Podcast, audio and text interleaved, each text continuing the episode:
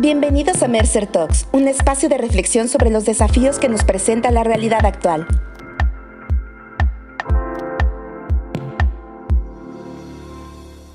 Bienvenidos a un nuevo episodio de Mercer Talks. Hoy tengo el placer de tener una conversación con Álvaro Capobianco. Él es el presidente para Latinoamérica de BISMA y vamos a hablar de la transformación de las organizaciones, pero desde un punto de vista holístico, pero con el gran habilitador que es la tecnología. Cómo la tecnología realmente puede ayudarnos a transformar nuestras organizaciones para que sean más resilientes en el mundo en que vivimos. Quiero agradecerte Álvaro también por acompañarnos en nuestros eventos. A lo largo de este año han estado presentes en nuestros foros acompañándonos, así que muchas gracias y bienvenido. Un placer, muchas gracias Cecilia por la invitación. Para empezar, y teniendo en cuenta el propósito de BISMA, que es ayudar a que las organizaciones puedan automatizar sus organizaciones, todos sus procesos de recursos humanos para volverlas eficientes y ágiles en este mundo, contanos un poquito cómo lo ves en la región y en Argentina este impacto de la transformación digital en las áreas de recursos humanos y qué falta aún. Bueno, nosotros fieles a nuestro propósito, obviamente, de transformar las sociedades donde operamos por medio de la tecnología, tratamos de aportar nuestro granito de arena a la transformación digital de las compañías por un lado transformación digital, por otro lado lo que es la transformación cultural. Pero dentro de lo que es la transformación digital, hoy no basta solamente con decirle a la compañía o al equipo de trabajo, toma, tenés una laptop y conexión a internet, ya estás digital. No, nada que ver, no pasa por ahí, sino que va en cuál es el impacto de negocio directamente en lo que es el, por ejemplo, medio ambiente. Para darte casos concretos, Ceci, hoy por medio de nuestra tecnología evitamos la impresión de 3 millones de recibos de sueldo todos los meses. Básicamente porque un millón y medio de personas utilizan nuestra tecnología.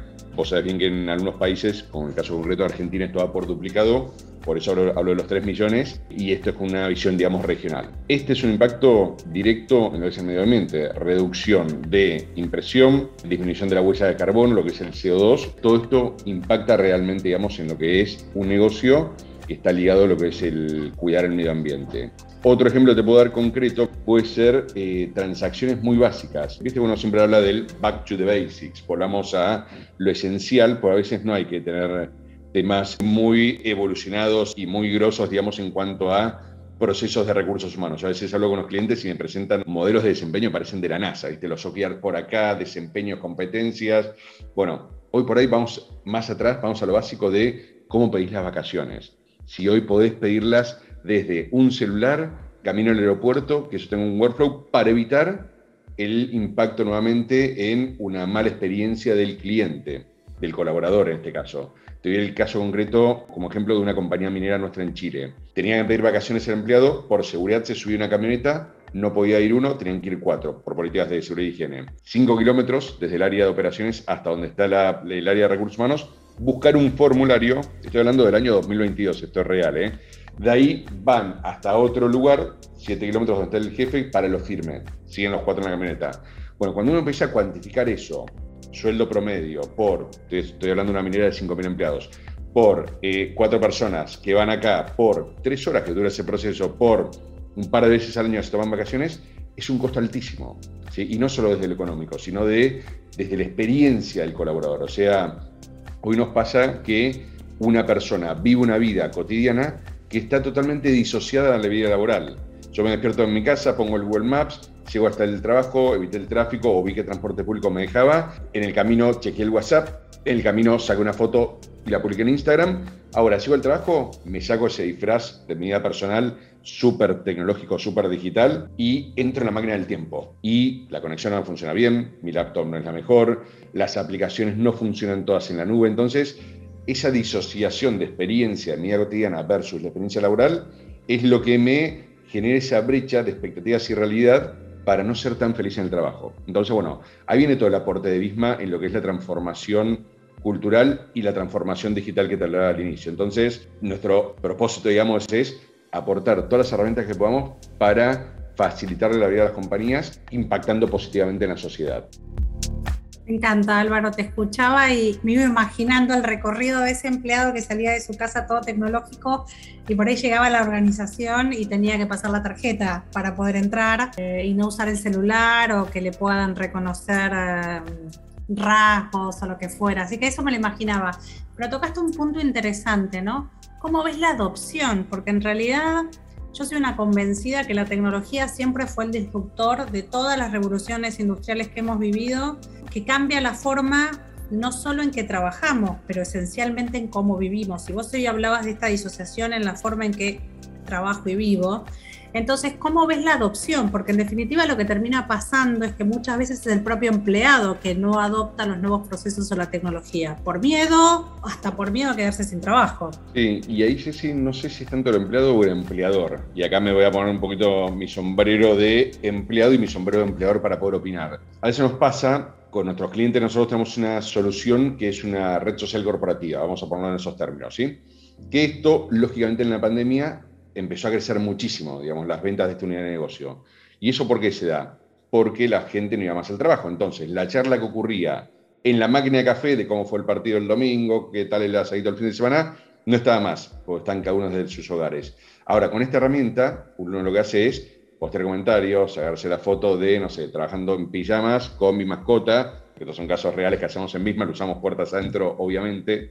Entonces, se genera toda una interacción digital que pasa en la vida cotidiana. ¿Dónde viene el problema? Y acá vamos al tema de la adopción, sombrero empleado, sombrero empleador. Sombrero empleado. Si no estoy en una cultura de confianza, lo más probable es que nunca en la vida vaya a postear una foto haciendo running a las 3 de la tarde, porque mi jefe va a pensar que no estoy trabajando y tal vez estoy a las 3 de la tarde porque me acosté a las 4 de la mañana el día anterior, de tanto que trabajé, y estaba con mi derecho, vamos a cortar antes. Entonces, lo primero es tener una cultura de confianza para facilitarle al empleado poder postear o publicar lo que quiera. Esta misma herramienta permite también, eh, no sé, hacer eh, transacciones como por ejemplo reconocimientos, reconocimientos de una forma democratizada, que es, ya no es jefe empleado, sino que jefe empleado, empleado jefe, ¿por qué no?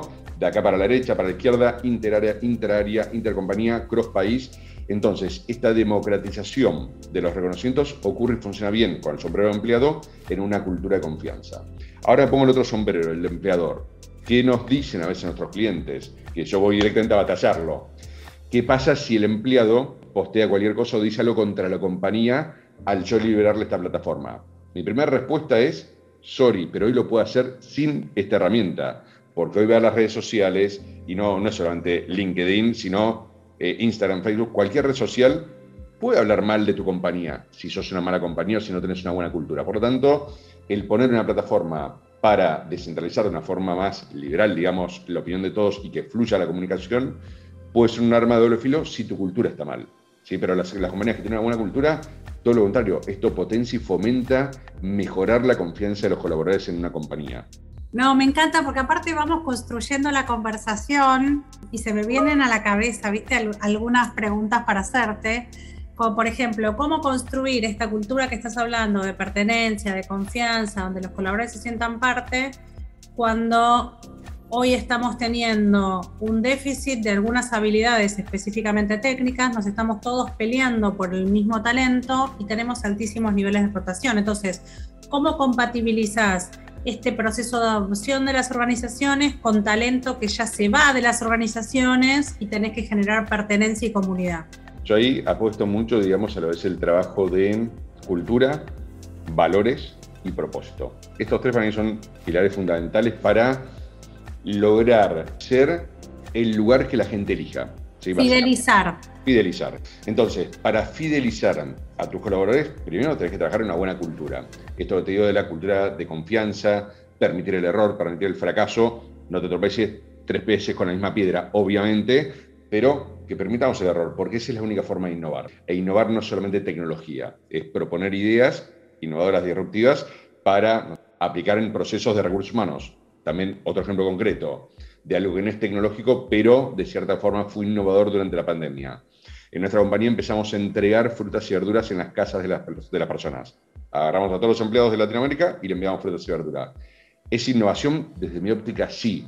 ¿Es tecnología? No. ¿Estuvo en el momento preciso? Sí, plena pandemia, donde ahí la estrategia, todo tiene una estrategia por detrás, era entrar en el seno familiar, donde cuando la persona estaba confinada en su casa no salía y llegaba la fruta, ya no es el empleado el que decía que bueno la fruta de Bisma, era el hijo del empleado, mis hijos, acá esperaban la fruta, mi mujer esperaba para hacer licuados, entonces ahí al momento de que la persona decida irse, ya no es solamente la compañía que va a tirar a tratar de retenerlo, sino que la misma familia va a tratar de retenerlo porque cree que es una empresa que cuida a sus colaboradores. Entonces, eso sale naturalmente, digamos, de una cultura donde te permitan innovar, crear, por esto fue co-creado con nuestros empleados, no fue una política de nación de recursos humanos.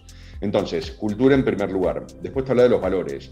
Los valores, que hoy ya no sirve con que estén pegados en la pared como sucedía en la vieja escuela, que nadie los miraba ya al final, sino valores que puedan ser vivenciales, que puedan vivirlos y transmitirlos sobre todo los líderes. ¿sí? Los líderes son básicamente la compañía. Yo siempre digo, ¿no? Las compañías, perdón, son personas. Las personas siguen líderes, no siguen compañía. Por tanto, si tenés una buena capa de líderes, bien, bien entrenados, bien capacitados para ser líderes auténticos, genuinos, la persona va a querer quedarse en esa compañía, porque va a querer ser ese líder.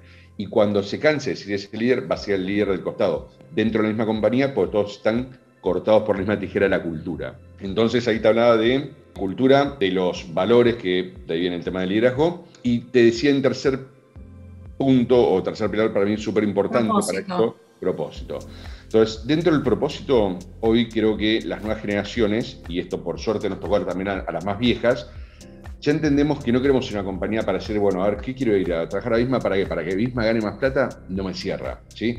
Para yo ganar más plata, y está buenísimo. Pero ahora, cuando yo digo, para estar bien, en lo personal, pero tener un impacto, en este caso, como Bisma, digamos, con la sociedad, ahí entiendo un poco de qué va la vida, de que estamos acá de paso, esto es un journey, estamos un viaje y hay que disfrutar el viaje, no tanto la meta. Entonces, cuando logramos entender eso y alguien de nuestra área de ingeniería, un programador, mete una línea de código pensando en que va a impactar, en esto te decía, en 3 millones de personas, que no es poca cosa, a que estén mejor, a que se puedan ir más temprano a la casa para ir a un acto de colegio del hijo, que es súper importante, porque tal vez lo de nuestra generación no lo vimos tanto.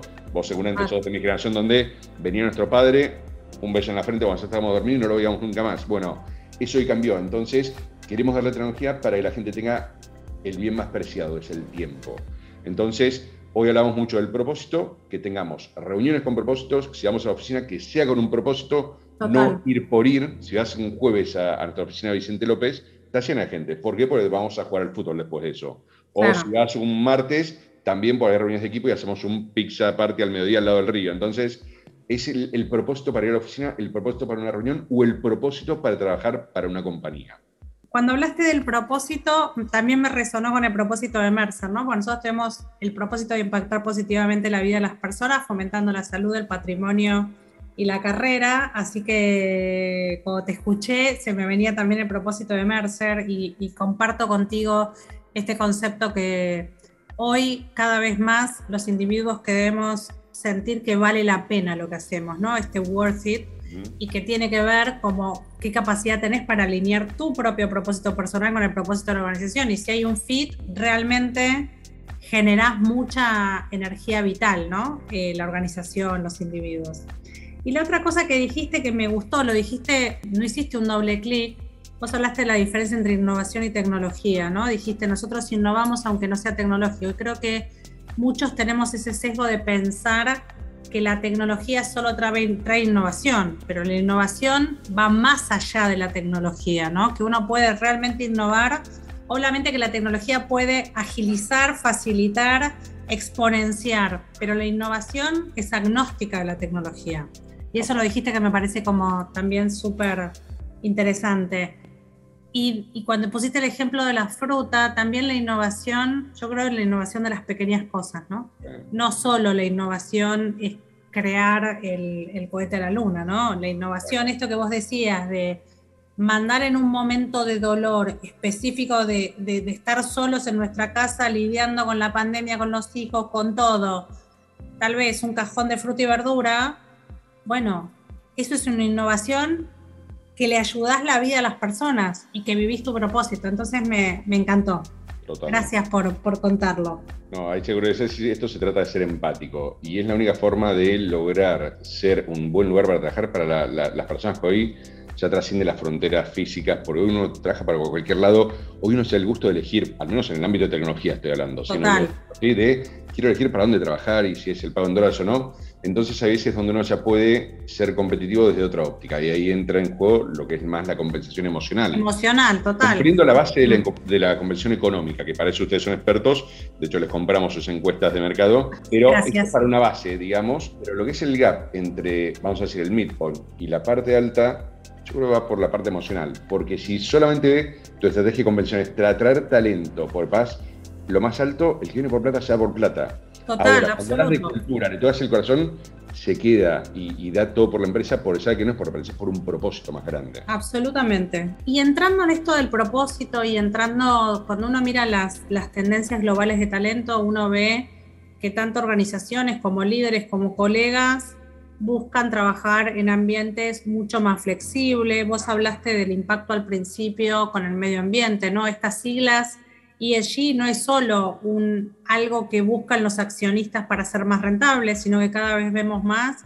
que los colaboradores no quieren sumarse a tu organización si vos no sos responsable con el medio ambiente, responsable con la sociedad, realmente llevas un manejo corporativo, cómo te manejas, con qué coherencia te manejas con la diversidad, la equidad la inclusión. Así que ahí me gustaría tener tu perspectiva de cómo la tecnología puede fomentar a trabajar en lugares más ágiles, más flexibles, mucho más responsables con, con todo este mundo corporativo del ESG y cómo la tecnología puede también hacernos, y vos decías, ¿no? También ser más felices en este journey y alinear con un bienestar mucho más holístico. Sí, a ver, ahí te puedo hablar un poco de lo que es la parte del employee engagement, lo que es el compromiso de los colaboradores, donde la tecnología juega un papel pero fundamental. Yo te hablaba recién de empatía. Si uno tiene que ser muy empático con la gente, entenderlos. No podemos tratar a Pedrito igual que a María, primero porque son géneros diferentes, por ahí tienen posiciones diferentes y deseos diferentes. Uno está casado, el otro soltero. Uno tiene hijos, chicos, otro tiene hijos adolescentes. Entonces, desde la empatía tenemos que entender que todos los empleados son diferentes. Entonces, para eso creo que la tecnología juega un papel clave que es darte la posibilidad de conocer a tus personas. Por una, uno dice, bueno, tengo una compañía de 50 empleados, los puedo conocer fácil. Ahora, tengo una compañía de 500, 1000, 5000, 10000, 20000 empleados, ya es difícil entender los deseos de cada uno. Ya es difícil decir si uno tiene que ir a la sucursal A, porque esa persona no va a la sucursal B si vive más cerca de la B. Entonces, para eso hace falta tema de datos, datos analíticos propios de recursos humanos, ¿sí? HR Data Analytics, no los, los BI generales de genéricos, digamos, de finanzas. Entonces ahí... People Analytics. Exactamente, People Analytics. Entonces ahí nosotros hoy estamos trabajando muy fuertemente las soluciones de Employee Engagement, donde básicamente lo que hacemos es darles una herramienta para que el empleado tenga voz, una voz inclusive que sea anónima. En el anonimato sé si uno estaba más propenso a hacer cualquier cosa. Y medimos según determinadas preguntas, su nivel de compromiso, el, engagement que tiene, el compromiso, el enganche con la empresa, si eh, la persona recomendaría, en este caso, digamos, Bisma como un buen, lugar para trabajar, si recomendaría los productos de Bisma a un cliente o a un familiar. Entonces, eso, entre una set de 10, 15 preguntas, que lo corremos todos los meses, hay clientes que lo hacen cada dos meses, clientes que lo hacen cada tres, lo que logramos es darle una voz al empleado para poder hablar lo que quiera, que el liderazgo quede al desnudo, ¿qué pasa acá? Y yo lo veo con mis líderes y hasta yo mismo. Uno queda al desnudo, por de forma anónima, te dieron con un palo o te tiraron flores. Entonces, lo que hay que tener ahí es una apertura mental para decir, bueno, si está todo mal, lo tomo para ver cómo mejorar. Pero nunca vamos a mejorar algo si no reconocemos que tenemos un problema. Entonces, este tipo de tecnología nos permite llegar a gran parte, digamos, de nuestra dotación para entenderlos y saber qué es lo que tenemos que hacer al momento de empezar una nueva acción. Ejemplo concreto, vamos a empezar clases de inglés porque es cool. No, no, no, no, hay que hacerlas porque sea cool. ¿A quién le interesa inglés? ¿Y a quién le interesa portugués? ¿Y a quién tal vez no le interesa la parte de idiomas? Le interesa el desarrollo físico, donde tal vez hay que pensar clases de fitness. Y ahí empezamos a pensar en beneficios flexibles. Entonces, a eso llegamos únicamente con el análisis de datos de las personas. Ahí es donde juega ese papel principal, digamos, la tecnología, para después poder hablar de diversidad, poder hablar de inclusión. Yo no puedo decir, vamos todos a pintar una escuelita si no sé quién vive cerca de la escuelita, si no sé a quién le gusta pintar, o, hay gente que tal vez no está ni ahí con los temas eh, más de responsabilidad social empresarial. Entonces, la base, empatía y conocer a la gente, y ahí es donde la tecnología juega un papel importantísimo. La verdad, Álvaro, me quedaría charlando contigo porque me encanta todo lo que estás contando, empatizo con todo lo que estás contando, comparto con todo lo que estás contando.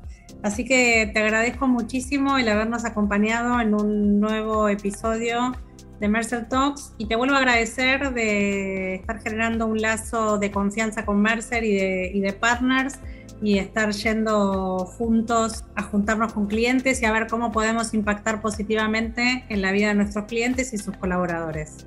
Gracias, Ceci. Feliz de seguir con este partnership. Muchas gracias. Gracias.